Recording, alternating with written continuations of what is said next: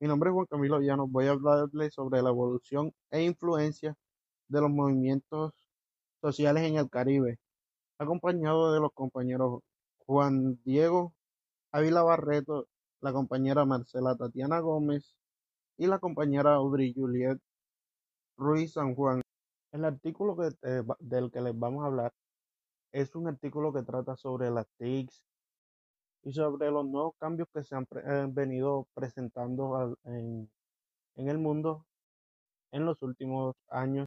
Aunque estos movimientos sociales pueden parecer nuevos, son y han sido puntos de tensión que por lo largo del tiempo han representado oh, problemas en América Latina, lo cual mis compañeros le explicarán más adelante.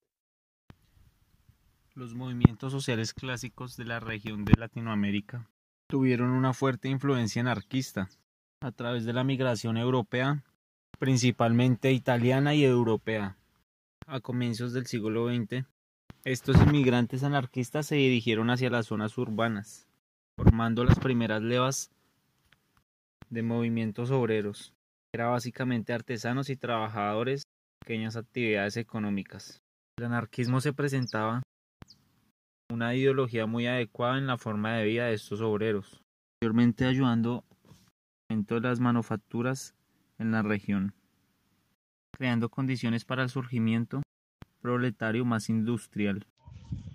Los cambios actuales en Latinoamérica se manifiestan no solamente en movimientos sociales más originales y activos, sino además en un nuevo escenario político marcado por la realidad de gobiernos de centro izquierda, bajo una profunda presión de la sociedad civil y de movimientos de masa.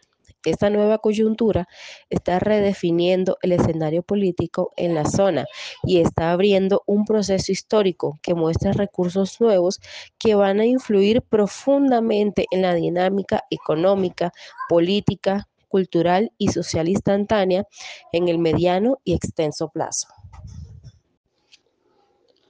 La existencia de múltiples redes de movimiento social y prácticas contestatarias en el seno del movimiento social popular en América Latina, las que se constituyen en torno de demandas puntuales, en muchos casos ancestrales e históricas, por la equidad y por el reconocimiento obligado, en principio, a describir los ámbitos arqueotípicos de dichas prácticas y movimientos.